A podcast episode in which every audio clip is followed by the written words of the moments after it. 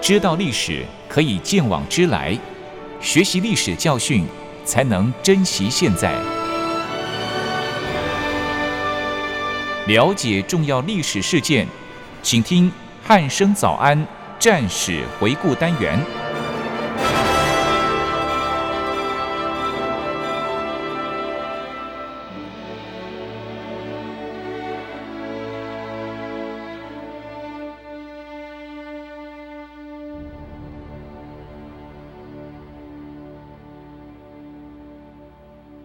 各位听众朋友，您好，欢迎收听今天的战史回顾单元，我是一鸣。今天邀请到国防大学的傅明正老师来到节目当中，老师你好。一鸣，各位听众朋友，大家好。是老师，上一集我们已经为听众朋友大致上说明了一下有关这个淞沪会战战前的一个相关情势哦。对，那这一集是不是在节目的一开始，请老师跟我们说明一下，当时好像有发生一个虹桥机场的事件哦。那是这个事件还让整个战前的这个局势哦不断的升温哦。对，那再麻烦老师跟我们听众朋友说明一下这一次的这个虹桥机场事件是什么呢？好的，那我们稍微来回顾一下上一集的状况哦。在七月十三日的时候，最高军事会议在上海地区实施征兵，那把驻守在嘉兴的第二师补充旅调往上海地区，是，也因为旅长的名字叫做中松，嗯，而后我们就叫他中松旅。是，那这支部队就划给张自忠将军来统一管辖。嗯，那在当时呢，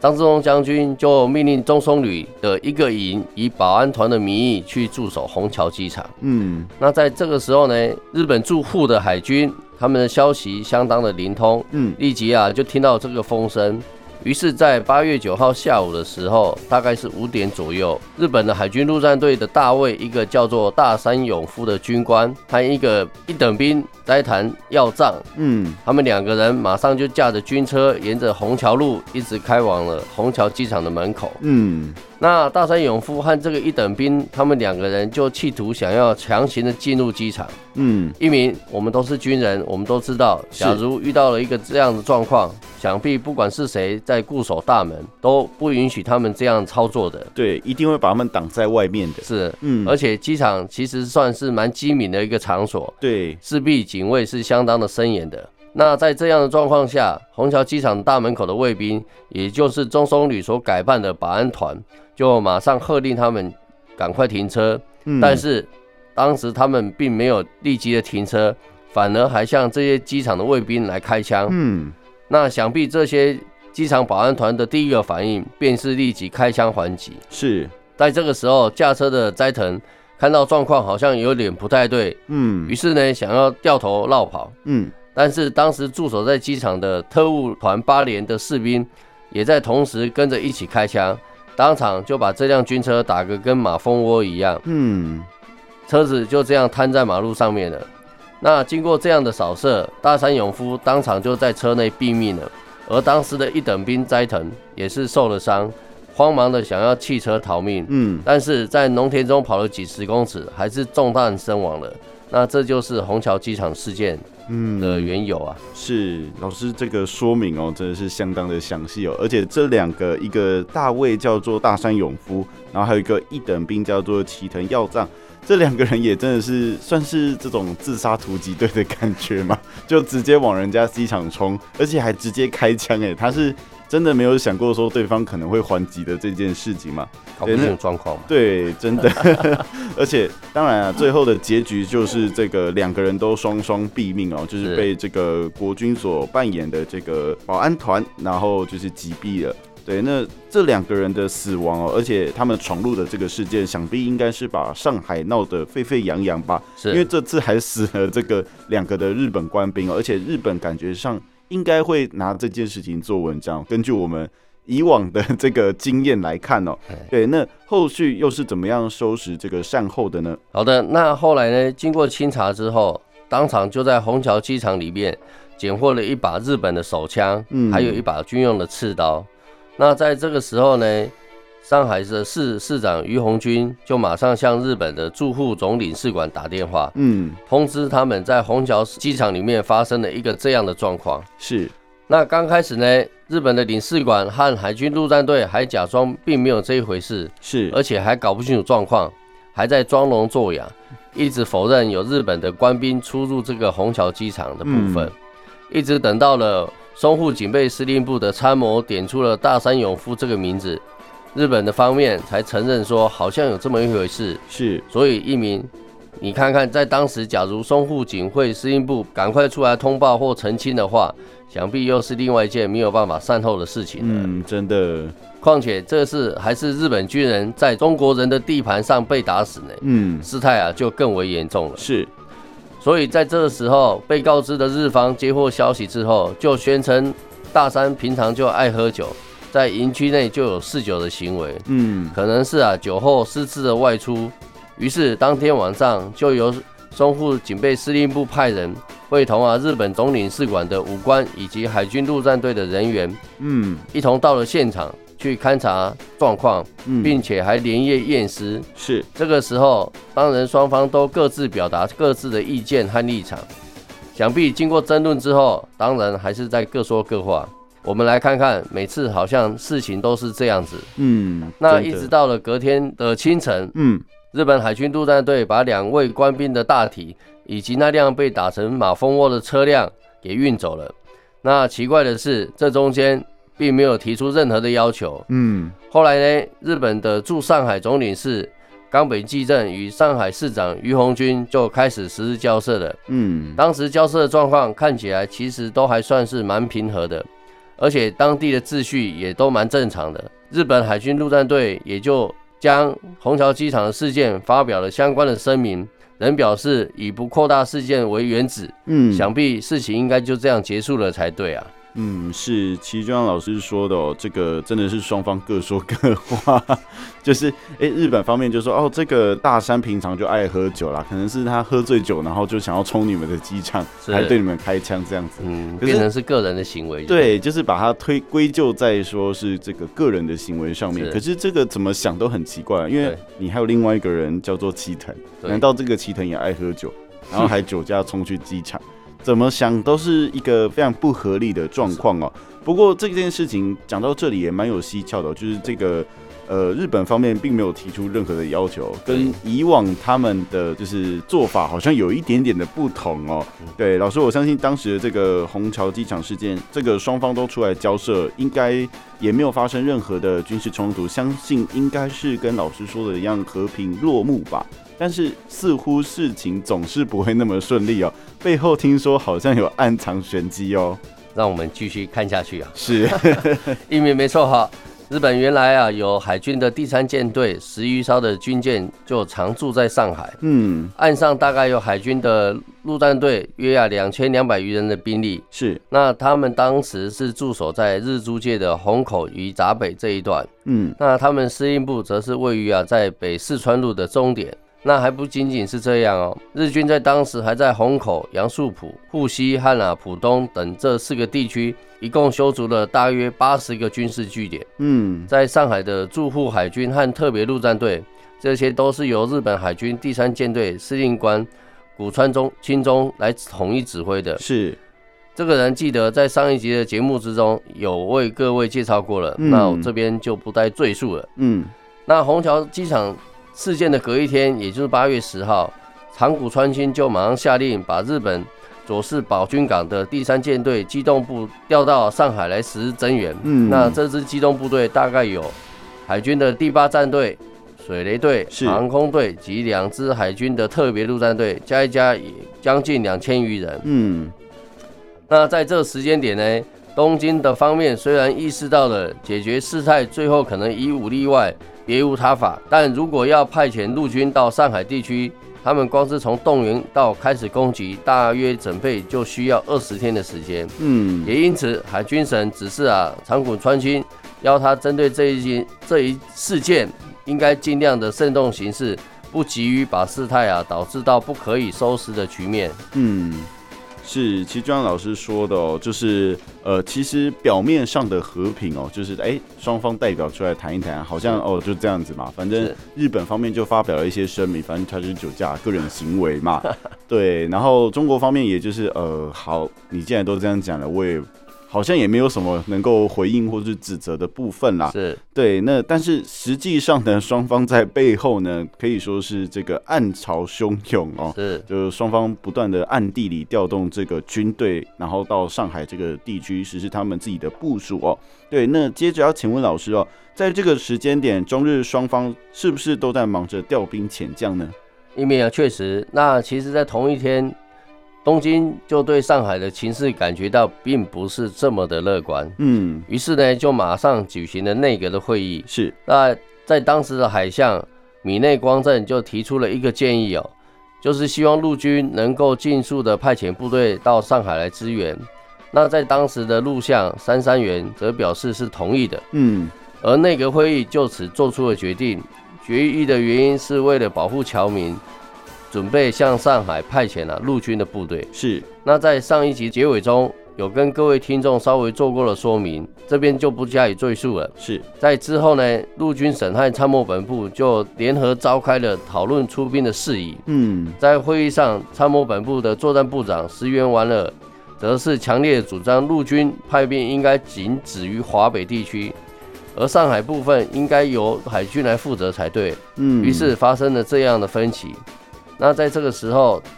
参谋本部的次长梅津啊美次郎也同样支持石原的意见。就是这样，经过不断的讨论跟争论之后，最后决定派遣了最小限度的兵力，是，以不超过两个陆军师团的兵力。于是呢，在八月十二号就开始制定了一个向上海派遣陆军的计划，就是派遣了第三师团和第十一师团去前往上海增援海军的部分。嗯，是，其实这个日本方面哦，他们自己也有一出现一些旗舰哦，对，是那当然最后是用这个最小限度的兵力，不超过两个陆军师团的兵力，对，那大概我们都知道，其实当时的这个编制可能跟现在有一点点的落不差一样，对。那老师，日本派兵过去上海之后，可以请问老师，当时他们在上海的兵力大概有多少人呢、然后，另外，当时的国民政府后续是不是有相关的处置呢？是不是再接着请老师说明一下呢？好的，一鸣，那我们来看一看当时的状况哈。其实，在从八月十一号一直到八月十二号这两天呢，从啊佐世保开来的日本军舰及海军陆战队都陆陆续续地抵达了上海地区。嗯，那海军特别陆战队有两千余人，在十一日晚上就已经登陆完毕了。在这时候，在上海的日本特别陆战队加起来已经增加到四千多人了，军舰也由平常的十几艘增加到三十余艘。嗯，十一号的下午，蒋委员长听说了日本军舰正开往上海的沿海部分实集中，而且有八艘运输舰已经抵达了上海。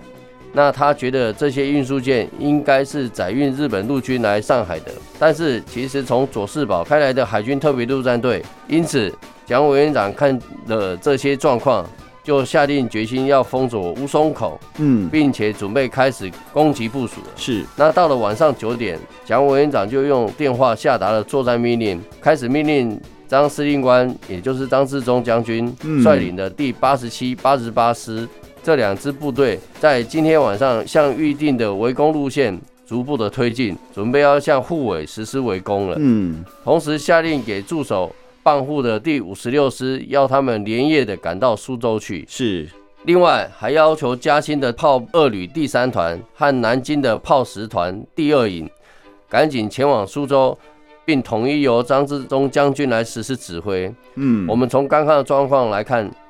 可以看到蒋委员长下达的决心是相当相当的快，而且是非常的明确啊。嗯，是。其实就像老师说的哦、日本方面呢，这个军舰不断的向上海集中哦。对，那这个不管任谁看了，相信都会蛮紧张的。是 对，而且他们这样子进来的，就是集中兵力的这个动作，哦可以说是真的，你是要准备发生战争了吗？对，任谁看都是觉得这样子啊，不然你没事干嘛把包部队围集中，对，然后包围在我上海这个地区呢。对，那当然，蒋委员长也做了马上做一些相应的处置啦，而且最后呢，他也是把这个战场的指挥权都交给了张志忠将军哦。那是老师接着是不是跟我们说明一下后续张志忠将军的处置情形呢？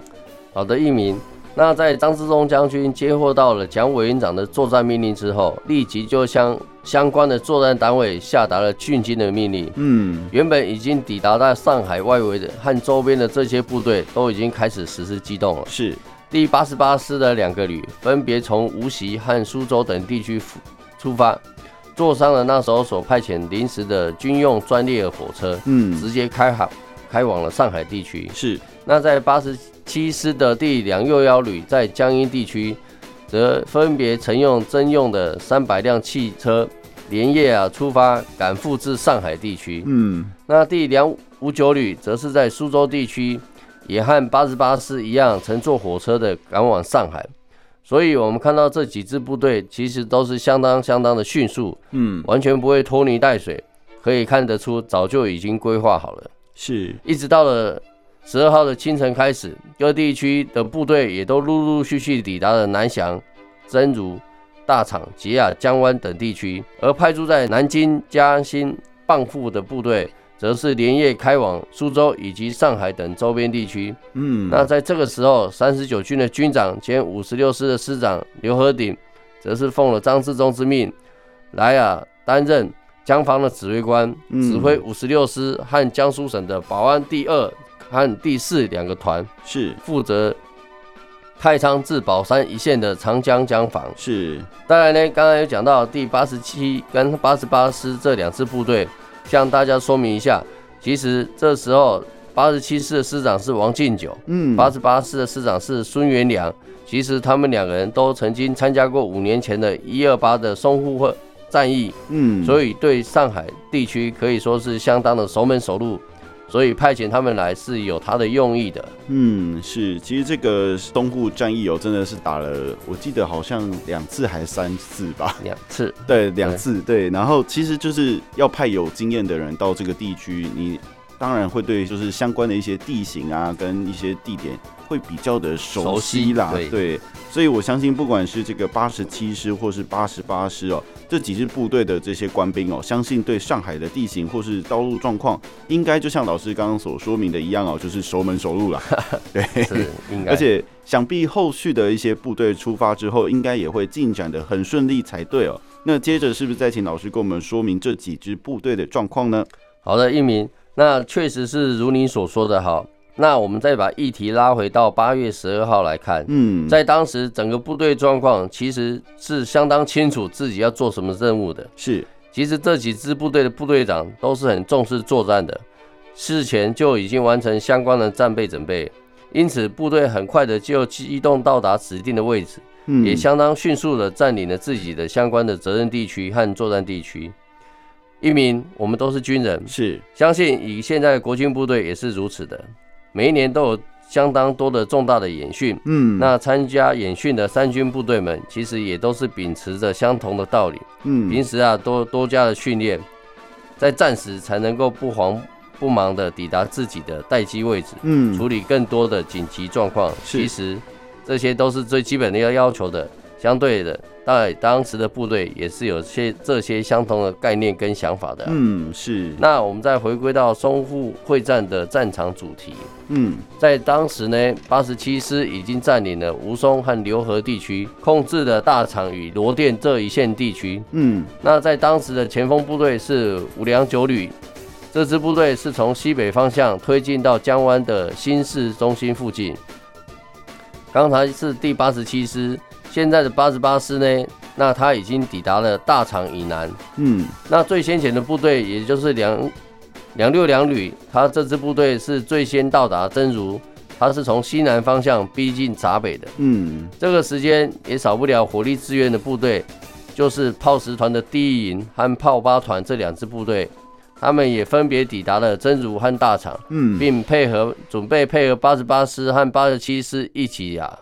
展开发起进攻。是另外还有一支部队，就是在上一集节目中有为各位听众朋友介绍过的，就是中松旅，嗯它也是最早进入上海一支的伪冒部队。嗯那这时候中松旅的一个团及上海的保安总团，也已经占据了真如、闸北和江湾等地区。嗯那他们的主要任务是掩护八二七和八十八师的两支主力前进。是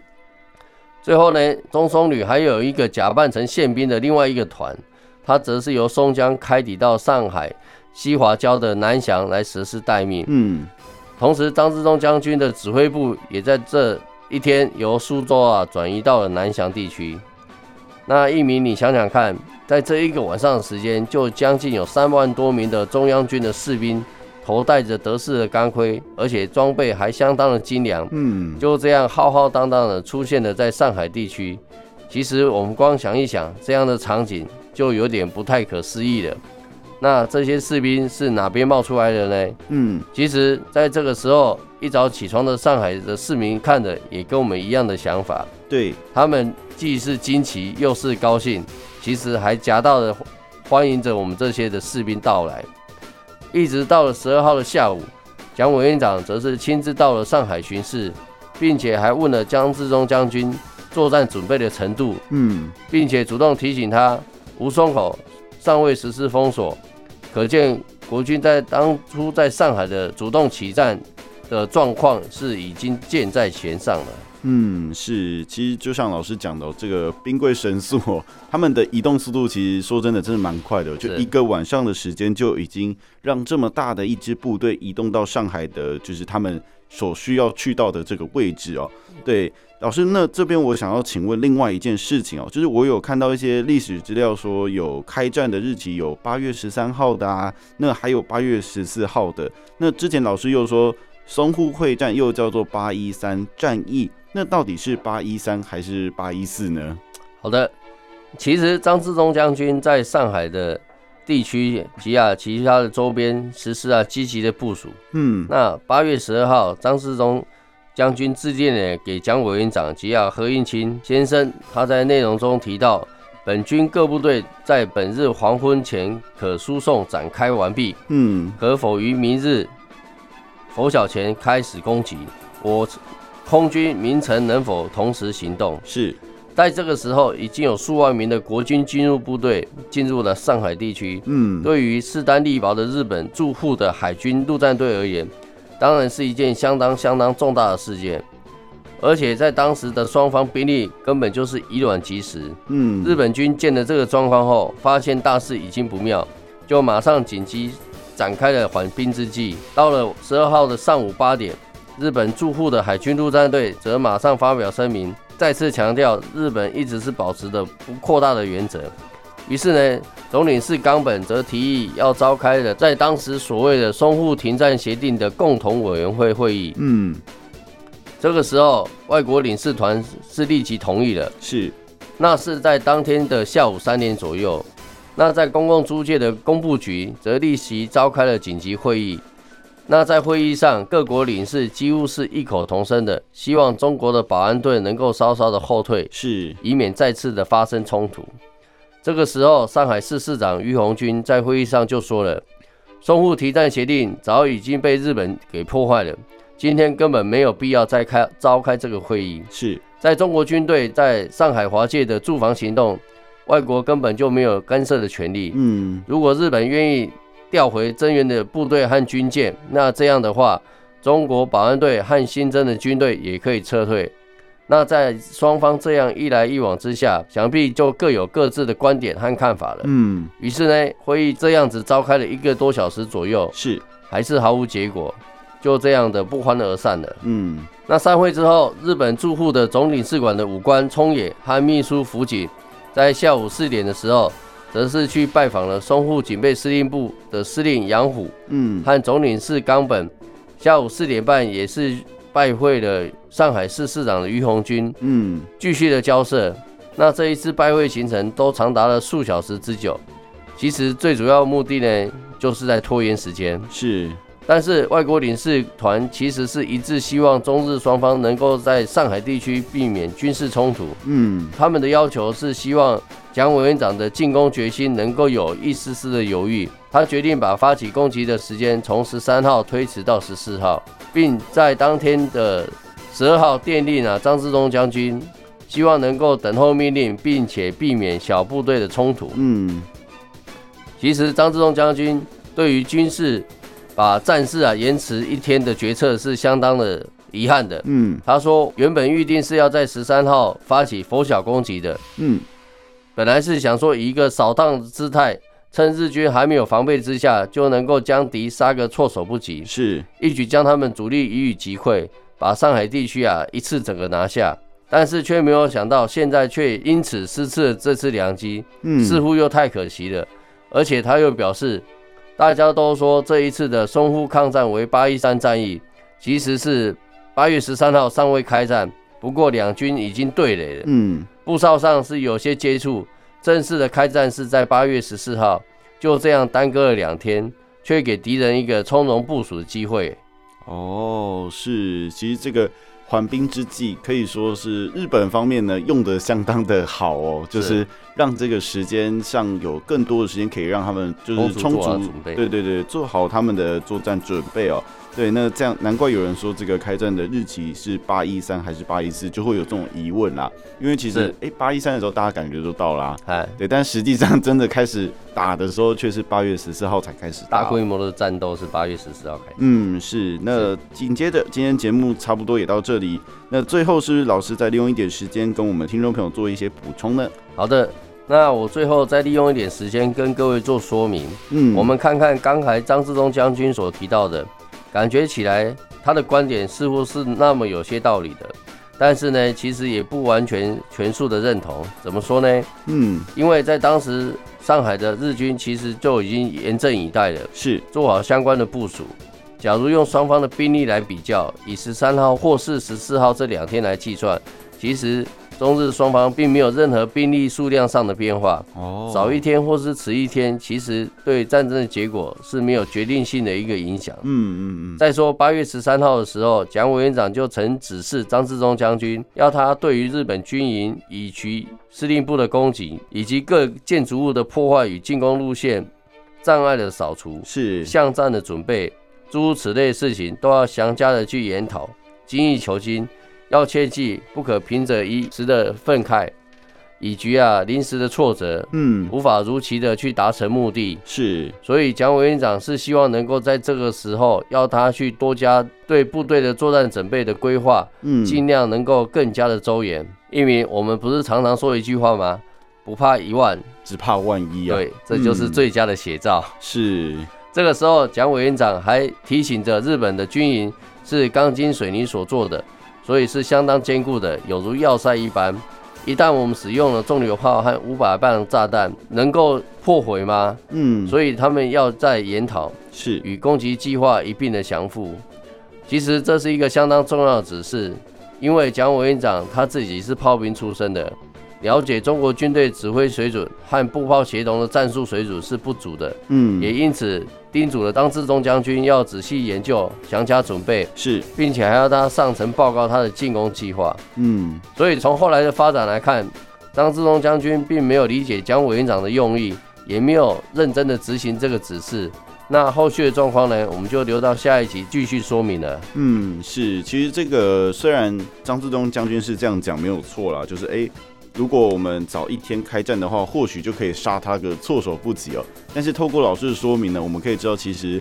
多了这一天的准备哦，日军本来就已经准备好了，而且兵力上面双方并没有增加或是减少。是，对，那所以其实对这个战争的结果应该不会有太大的影响啦。对，那当然，蒋委员长要他延迟一天，或许也是希望他能够哎再看一下说，哎我的部队还有哪里没有弄好，没有。做好的。对对，对对，再多加的准备，因为其实多一分准备就是多一分保障啦。是对，那真的就像老师所说的啊，不怕一万， 只怕怕万万一一啊。对，好，那这个最后呢，张自忠将军他没有执行这个指示，或许也影响到了整个战局哦。那当然，这个结果我们就留在下一集再继续讨论。是。好，今天的战史回顾单元就到这里，我们下次再见喽，拜拜。谢谢各位听众。